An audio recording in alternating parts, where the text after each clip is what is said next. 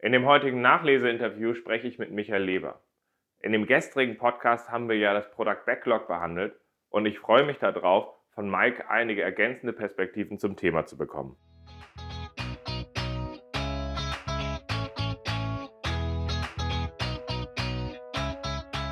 Scrum ist einfach zu verstehen. Die Krux liegt in der Anwendung für deine Zwecke in deinem Kontext. Der Podcast Scrum Meistern gibt dir dazu Tipps und Anregungen. Moin, moin, herzlich willkommen äh, zu einer neuen Folge des Podcasts Scrum. Heute mit der Nachlese zu, unserem, ähm, Gäst, zu unserer gestrigen Folge zum Thema Product Backlog inklusive Product Backlog Definement und Sprintziel. Ich bin sehr froh, dass ich den Mike Leber für diese Session gewinnen konnte. Das heißt, wir machen heute wieder eine Nachlese, wo wir über die Folge sprechen und ich hoffe, dass wir von Mike einige Perspektiven zum Thema kriegen können. Den Mike kenne ich schon gefühlt seit Ewigkeiten aus der Community wir haben auch teilweise in Wien und in Österreich einige Sachen zusammen gemacht und daraus habe ich seine Perspektive schätzen gelernt und freue mich einfach, dass der Mike jetzt mit dabei ist. Gut, hallo Ralf, wollen wir das dann loslegen? Genau. Also, Product Backlog. Genau, unser Thema in der letzten Folge war ja das Product Backlog und da hatten wir vor allem darüber gesprochen, dass es halt eben nicht ausreicht, einfach alte Planungsinstrumente auszutauschen, sondern dass es auch darum geht, dass wir wirklich uns äh, eine strategische Übersicht schaffen, mit der wir arbeiten können, dass wir gemeinsam das Product Backlog pflegen und dass es dabei hilft, daraus auch dann halt sinnvolle Sprintziele zu schaffen. Und jetzt wird mich tatsächlich von Mike vor allem erstmal interessieren, warum findest du dieses Thema so wichtig für ein gut funktionierendes Scrum? Eine gute Frage, hängen viele Themen dran. Ich glaube, das erste, da bist du schon ein bisschen jetzt darauf eingegangen, initial, mit dem Thema Planen. Wenn wir aus einer Welt kommen, die ähm, noch sehr angetan ist von detaillierter Planung, Vorausschau, ähm, umfängliche Festlegungen. Da müssen wir ein bisschen aufpassen, wenn wir jetzt in, in einem agilen Vorgehen unterwegs sind, so wie Scrum, dass wir hier die Dinge nicht schleifen lassen. Also dass wir jetzt quasi nicht zu salopp an die Sache rangehen und sagen, naja, jetzt brauchen wir eigentlich nichts mehr dergleichen. Wir müssen nur mehr äh, flexibel irgendwelche Notizen machen, die dann gegebenenfalls im Verlauf von Sprints aufgegriffen, vertieft und umgesetzt werden. Also das ist einmal das eine, dass man gewissen Fokus braucht, dass man Klarheit braucht, welche Dinge im Grunde genommen im Tun sind, potenziell aber auch entstehen, dass man irgendwo einen zentralen Angelpunkt hat, der Lernen äh, umfasst, der aber auf der anderen Seite auch Verantwortlichkeiten klarlegt. Also für mich ist das Product Backlog ein Stück weit Dreh- und Angelpunkt zwischen unterschiedlichen Verantwortlichkeiten. Auf der einen Seite haben wir den berühmten Product Owner, der ja tatsächlich auch meines Erachtens für das Product Backlog Verantwortung zeigen mhm. soll. Und das ist was, was wir in der Praxis ja sehr oft als Mangel erleben. Nämlich diese Art von Verantwortung, die auf der einen Seite vielleicht mit sich führt, dass Product Owner, die in dieser Rolle gerade in großen Organisationen sind, Dinge zugeschrieben kriegen, also die halt quasi vielleicht zum besseren Sekretär verkommen, der dann gegebenenfalls noch Möglichkeiten noch was mitreden kann. Auf der anderen Seite aber fürs Team eventuell zu wenig anbietet, nämlich im Sinne von Klarheit, was denn eigentlich realisiert werden soll. Das heißt, die Rolle, die irgendwo im Bindeglied zwischen unterschiedlichen Interessensgruppen, aber auf der anderen Seite zwischen Realisierungs- und Delivery-Teams steht, wird im Product Backlog eigentlich manifestiert. Und da sehen wir in der Praxis natürlich eben sehr viele Mängel oder Defizite. Also, also das ist von, von, von dem her schon mal ein interessanter Zugang. Mhm. Also als ein wichtiges Mittel, damit dieses Bindeglied, damit diese Orientierung da ist. Genau. Mhm. Wenn du jetzt auf den Podcast drauf guckst, welche Aspekte würdest du aus der Folge nochmal besonders hervorheben? Naja, du hast meine, meines Erachtens auf der einen Seite ganz gut beschrieben, jetzt was du gerade einleitend gesagt hast, wir wollen eigentlich weg von dem reinen Planen, von dem detaillierten Planen, wie Dinge, also dass du diese Reisethematik erwähnt, umgesetzt werden sollen. Product Backlog als, wie soll man sagen, featureorientierte, wertorientierte Trainer ähm, Im Gegensatz zu detaillierten Umsetzungsskizzen, wie etwas realisiert werden soll, das ist schon mal ein ganz, ganz wichtiger Punkt. Ich glaube aber auch ein ganz wichtiger Punkt ist es, dass, und da greife ich jetzt ein bisschen zurück auf den Punkt, wo wir herkommen. Scrum hat ja unterschiedliche, muss man sagen, Historien an der Stelle, Product Backlog. Früher gab es diese Typen, die wurden mal so beschrieben vom Jeff Sutherland, glaube ich, in so einem Paper mit diesem Typ ABC. Wir sind heute alle gewohnt, dass wir kontinuierlich an Dingen arbeiten. Ähm, da gab es aber unterschiedliche Flavors dazu. Das heißt, ähm, früher gab es am initial eine Variante von Scrum, da hat man zwischen Sprints Pausen gehabt. Äh, da wurde nichts vorbereitet, sondern mhm. da hat es jedes Mal wieder so eine Ramp-up-Phase gegeben und das hat sich irgendwie als unproduktiv erwiesen, sodass man dann zu diesem sogenannten Typ B gekommen ist, den wir heute eigentlich geläufig haben, wo Sprints immer wieder ein Stück Vorbereitung finden, mhm. als Refinement bezeichnet, ähm, im gegenwärtigen Sprint. Also gewisser Zeit, gewisser Kapazitätsaufwand wird dahingehend investiert. Und gibt es noch die extremeren Varianten, wo man vielleicht sagen, es wird gar nicht mehr so viel refined, sondern sehr, sehr intensiv und schnell realisiert. Mhm. Das heißt, mehr exploratorisch gearbeitet. Da finde ich es jetzt ganz spannend, an diesen, an diesen Grenzen, an diesen Übergängen auch klar zu werden, dass es nicht um explizite Spielregeln geht, die jetzt irgendwo festgeschrieben sind, sondern dass man sich bewusst werden muss, welche Variante welche Vor-, aber auch Nachteile hat. Mhm. Äh, was für Konsequenzen daraus resultieren, welche Kapazitäten und Kompetenzen wir haben müssen, wenn wir in der einen oder anderen Art und Weise zusammenarbeiten. Und das ist eigentlich der wichtige mhm. Punkt, den du auch adressierst. Das Product Backlog ist natürlich ein Dreh- und Angelpunkt, aber auch für Zusammenarbeit. Mhm. Ja, Product Owner hat eine Aufgabe, die Delivery Teams haben eine Aufgabe. Und ähm, das manifestiert sich eben in dem, was jeder an der Stelle wahrnimmt. Du hast das Thema Sprint Goal festgelegt. Sprint Goals oder erwähnt, Sprint Goals können nur so gut sein wie das Product Backlog, mhm. die Klarheit des Product Backlogs.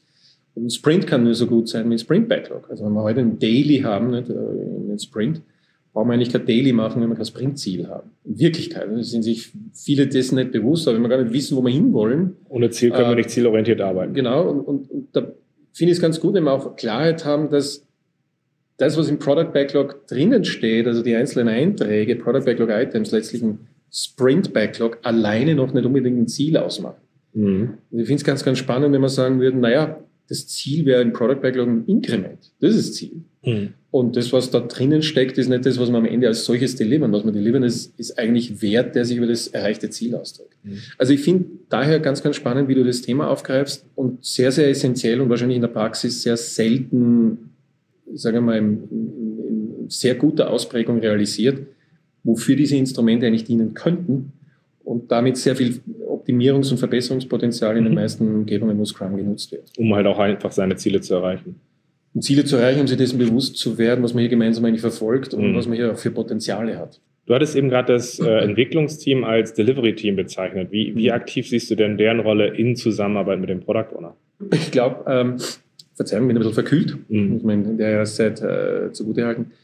Ich glaube, die Verantwortung des Product Owners zum Product Backlog ist essentiell. Also ich glaube sehr wohl, dass man klarlegen muss, die eigentliche Spezifikation des, der Fachlichkeit ist etwas, was der Product Owner sicherstellen muss. Das wird oft ein Stück weit verwaschen, wenn wir sagen eben, naja, mhm. wir arbeiten ja zusammen nicht? und dann sitzt man halt in solchen Meetings, die dann gegebenenfalls Refinement-Meetings sind oder, oder Veranstaltungen. Und wenn es dann an der Fachlichkeit fehlt, haben natürlich Realisierungs- oder Delivery-Teams Schwierigkeiten, jetzt irgendwo zu mhm. sagen, naja gut, äh, beliebig viele Freiheitsgrade, die wir auch sonst haben, aber die werden jetzt beliebig groß.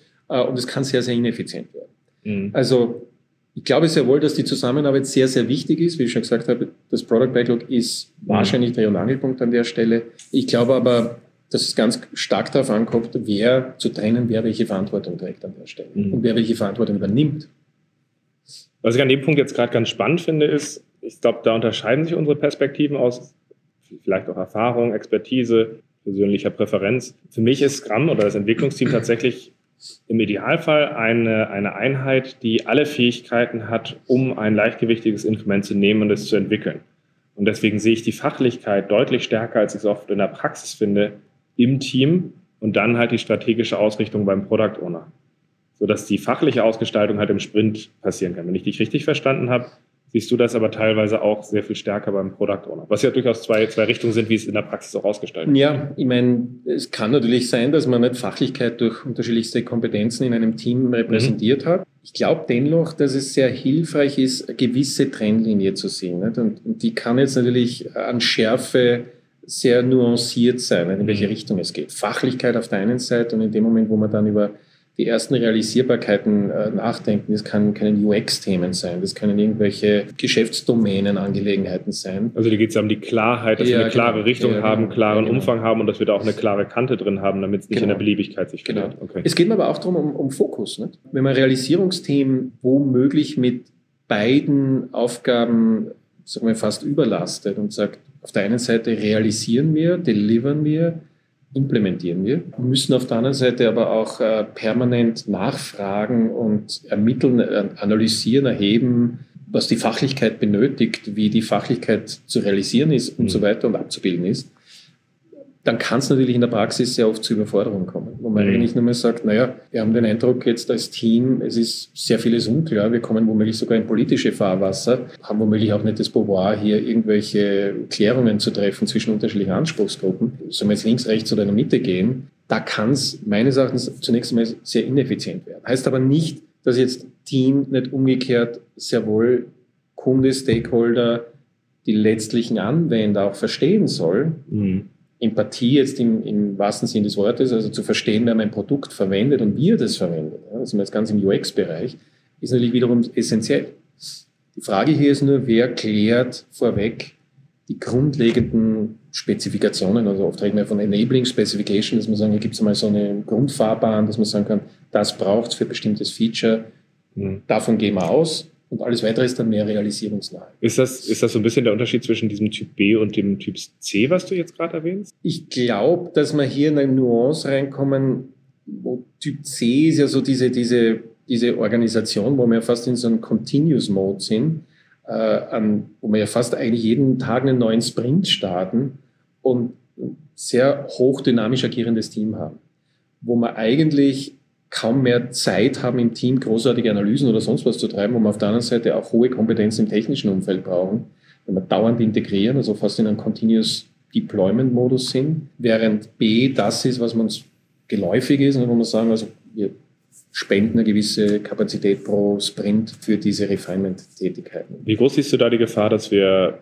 abdriften in eine Art Arbeitsweise, dass die eigentlich jetzt aussieht und vom Verhalten her wie, wie so ein Wasserfall, weil wenn wir jetzt voranalysieren, vorentscheiden, vor, vordefinieren mm. äh, mit mm. User Experience, danach haben wir das. Das fühlt mm. sich für mich manchmal so an, wie wir haben fünf Phasen und den einen malen wir mit einem Kringel.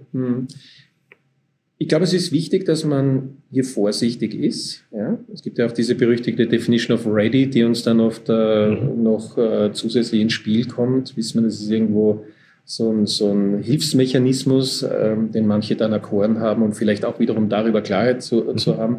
Da brauchen wir ja einiges, bevor wir mit irgendetwas zu arbeiten beginnen können. Und dann tendiert es vielleicht tatsächlich dorthin, obwohl wir auf der anderen Seite eigentlich von Emergenz reden wollen und auch sagen wollen, was ist das Minimum? Enabling Specification ist ein Minimum, das Bare Minimum, was wir brauchen, um ein Grundverständnis zu haben, eine halbwegs komplexe Domäne zu bearbeiten, ein Feature umzusetzen. Ich glaube, wenn wir die heutigen Umgebungen anschauen mit Refinements, Refinement-Aktivitäten, wie es so schön heißt, die dann meistens in klassischen Meetings äh, resultieren, wo, und jetzt schildere ich einmal ein Bild, das wahrscheinlich den meisten, die zuhören, nicht unbekannt ist. Äh, Product Owner mit einem Laptop äh, vor sich, ein Jira an die Wand projiziert, mhm. Team sitzt so rund um einen Meetingtisch nicht? und ähm, im Team gibt es ein, maximal zwei, die da irgendwo mitreden, sind auch üblicherweise die, die ein bisschen den Hals länger rausstecken aus dem Team und die anderen warten, bis es vorübergeht. Mhm. Das ist ja eine klare Dysfunktion.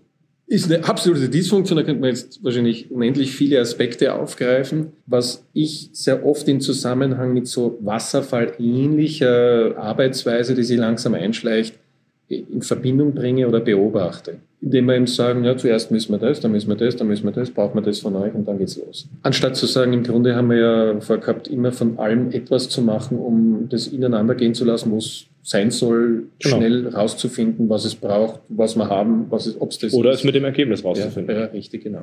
Um dem gegenzuwirken, und das, das erlebe ich auch in der Praxis als Option, muss man diese Aktivitäten anders gestalten, moderieren. Also erstmal klarlegen, was wollen wir hier? Das ist jetzt genau der Punkt, mhm. über den wir reden. Was ist eigentlich das Ziel von dem Ganzen? Eben nicht hier jetzt auf Punkt und Beistrich irgendwelche Festlegungen mhm. A, B, C und immer diesen Modus abzulaufen zu treffen, sondern an den Punkten wo eben Unklarheiten da sind, an den Punkten, die neu sind, äh, ganz einfach, so schön sagt, Fleisch an die Rippen zu bringen, interaktiv, workshopartig, Sachen zu entwerfen, Skizzen zu äh, gestalten, Klarheit zu formulieren, damit mhm. wir so weit fertig sind, wenn wir was in den Sprint packen wollen, zu wissen, was es ist, was es bedeutet und wie wir es machen werden. Das heißt, ist absolut wichtiger Punkt. Der wahrscheinlich in der Praxis sehr oft missverstanden ist, in der Praxis wahrscheinlich genau so implementiert ist, dass es ein relativ zähes, sequenzielles Abarbeiten ist und eigentlich nicht der Grundidee von Scrum damit. Mhm. Auch der Exploration nützt. über den Sprint. Absolut, also. absolut, absolut. Von dem her, das haben wir jetzt hier auch notiert, ist es ja auch spannend, wie viel Zeit wollen wir eigentlich in das, was wir möglich tun, investieren, hingegen in das, was wir liefern. Also bauen, liefern. Ne? Tun potenziell als Absichtserklärung mhm. ins Product Backlog gepackt. Da kann man also womöglich sich, äh, äh wie soll man sagen, sich zu Tode mhm. schreiben. Ich glaube, du hast das ja auch erwähnt. Äh, wo endet's? Wo endet die Liste der Wünsche? Wie groß sind Product Backlogs in der Praxis? Hängt natürlich von der Domäne an, von der Komplexität der, der, der Aufgabenstellung. Ja, aber auch dem, was Menschen kognitiv tun können. Ist genau der Punkt. Und wir können dann am Ende ja trotzdem immer wieder rechnen und da helfen uns die Skalierungsframeworks dann wahrscheinlich auch nicht mehr, wenn wir jetzt so und so viele Leute drauf ansetzen, wann wird denn dann irgendwo in der Mitte des Backlogs äh, jemand angekommen sein. Mhm. Wenn wir dann sagen, naja, in ein, zwei Jahren, dann wissen wir eigentlich, dass wir jetzt weit übers Ziel hinausgeschossen haben. Wer, wer will heute eine Lösung in ein, zwei Jahren mhm. heute skizzieren und im Teil festlegen, wenn wir womöglich im nächsten halben Jahr draufkommen werden. War eine spannende Überlegung, aber eigentlich doch nicht sinnvoll. Also von daher, die Wasserfallidee ist eine, die wahrscheinlich immer wieder, gerade wenn es ums Product Backlog, die Arbeit, das Refinement dran äh, beachtet werden sollte. Und ich denke mal, da kann auch ein Scrum Master, der eigentlich genau diese, diese Verantwortung für den Prozess hat, jede Menge beitragen. Das ist ja auch das, was wir hier wollen, nicht? Scrum meistern, um äh, Klarheit darüber zu, zu finden, was wir hier gerade tun. Oder umgekehrt, was die ganzen einzelnen Artefakte und, und äh, Events und so weiter, die da ineinander spielen sollen, eigentlich für Bedeutung haben. Mhm. Ja. Also so gesehen, bei dem einen Punkt, ich wollte jetzt ja nach Ergänzungen fragen oder Sachen, die du vielleicht auch anders siehst. Da haben wir einmal jetzt den, den glaube ich, schon den Unterschied dabei, wie viel Verantwortung versuchen wir ins Team zu geben, wie viel passt davor. Das ist der eine Unterschied, die eine Ergänzung, die wir jetzt hatten. Siehst du weitere Punkte zu dem, was du gehört hast? Die Antwort kann auch Nö sein. Also mir fällt jetzt ad hoc nicht, nicht mehr dazu ein. Ich finde vielleicht aber den einen Punkt will ich nochmal ganz gern differenzieren, weil du es gerade erwähnt. Verantwortung würde ich tatsächlich gerne Punkt, wirklich auf den Punkt genau getrennt haben. Also ich würde ich würde so angehen, dass wirklich klar ist, wer rund ums Product Backlog Verantwortung hat. Schließt Zusammenarbeit nicht aus. Ne? Mhm. Wie gesagt, man muss ganz, ganz stark aufpassen, dass man Product Owner aus der Verantwortung nicht rauszieht, indem man Zusammenarbeit, Kollaboration ein Stück weit als Ausrede generieren lässt. Und da bin ich auch sehr, sehr vorsichtig und das erlebt man auch in der Praxis immer wieder, wie wir den Product Owner Rollen besetzen. Mhm. Ähm, wären diejenigen Product Owner oder kommen die in Rollen, die also wirklich ausgeprägt in der konkreten Situation, in diesem Kontext das Power dazu haben, den Hintergrund, auch die Skills eines Product Owners äh, in sich tragen, mhm. oder ist es eine naja, schau gut, eine Möglichkeit, äh, Karriere jetzt in neuer Art zu entwickeln und mhm. wird schon werden. Schauen wir mal, wenn man einen Product Owner, der will, aber vielleicht einfach nicht mit der Kompetenz ausgestattet ist und dann natürlich sich freut, wenn, wenn ein Team jetzt einen Teil seiner Verantwortung übernimmt. Aber das heißt. Und das halte ich für ein Defizit. Ja. Das mhm. sollte man aber als solches erkennen. Mhm. Aber das heißt, du siehst klar den Product Owner in der Verantwortung, ist relativ klar, der Product Owner, äh, das Product Backlog ist das Tools, was der Product Owner mhm owned an der mhm. Stelle. Mhm. Gleichzeitig müsste sich jeder Product Owner in seiner Ownership von seinem Product Backlog bewusst sein, dass er sich Hilfe von anderen holt. Dass er weiß, was kann ich jetzt selber klar entscheiden, wo muss ich klare Kante machen, mhm. aber auch, wo brauche ich mhm. Hilfe. Mhm. Passt. Dann habe ich eigentlich nur noch eine letzte Frage und das ist, was ist so ein konkreter Tipp, wo du sagen würdest, wenn die Zuhörer auf eine Sache achten sollten, wenn sie mit dem Product Backlog arbeiten, dann achtet insbesondere auf das. Was ist ein konkreter Tipp, den Leute vielleicht auch direkt umsetzen können? Ein Tipp ist jetzt spannend, da fallen mir natürlich viele Dinge ein. Ähm, einiges habe ich erwähnt. Das ist jetzt vielleicht wieder läufig vielen Implementierungen und, und Umgebungen. Ich würde den Leuten raten, mit dem Product Backlog haptisch zu arbeiten. Speziell mit dem Ausschnitt, der uns in der nächsten Zeit, ähm, darum geht es ja hauptsächlich, betrifft. Wir haben vorher über Kollaboration gesprochen. Äh, ist ein Unterschied, ob man das jetzt irgendwo in ein Tool rumschieben, ob man da irgendwelche Kärtchen in Jira oder sonst einem äh, mächtigen Tool verwalten, als wenn man haptisch erstmal für uns als Product Owner, Product Owner Teams oder mit wem auch immer in der Domäne oder mit anderen Teams, Entwicklungsteams zusammenarbeiten. Einfach zu lösen, aber in viel, viel, also in den vielfältigsten Fällen äh, schwer zu realisieren, weil die Argumentation meistens in die Richtung geht, naja, wir, wir würden ja gerne, aber bei uns muss halt ein Tool sein und mhm. da kommen schon die nächsten Defizite ins Spiel. Unsere Teams sind halt nicht co-located. Ich sage dann immer dazu, ne, dann hast du halt keine Teams. Also ich würde mhm. sagen, an dem hängt viel dran und das würde ich so machen. Mhm. Ganz einfach, nach weil man nach Möglichkeit, weil man dadurch halt einfach, wenn man es nicht schafft, an der Wand die Sachen sauber zu sortieren, präsent zu kriegen, dann ist, hat man, kann man in einem Tool sehr viel verstecken. An der Wand ist es halt schonungslos, weil wir haben keine Filter, wir haben keine Suchen und wenn man da keine Übersicht hat, hat man ein Problem. Genau, genau. Es ist ein Unterschied, das weiß wahrscheinlich jeder, der mal in der äh, Domäne gearbeitet hat, interaktiv, haptisch Einträge zu sortieren, zu gruppieren, damit zu arbeiten, Dinge wieder wegzuschmeißen, neu zu schreiben, anzuordnen mit Leuten an der Wand zu stehen und da Dinge zu gestalten, als wenn das eben jemand mit Maus und Zeiger und so wie auf dem Desktop macht. Und das ist dann meistens auch nur einer. Ja. Genau. Cool. Ja, gut. Ja, Mike, danke für deine Eindrücke und Perspektiven ja, zum Thema. Gerne. Hat Spaß gemacht. Hat mir auch nochmal so ein paar Perspektiven gegeben, wie du auf die Themen drauf guckst. Mhm. Und dann freue ich mich auf das nächste Mal, wenn wir sprechen. Ja, dann freue ich. Schönen Abend. Ciao. Ciao.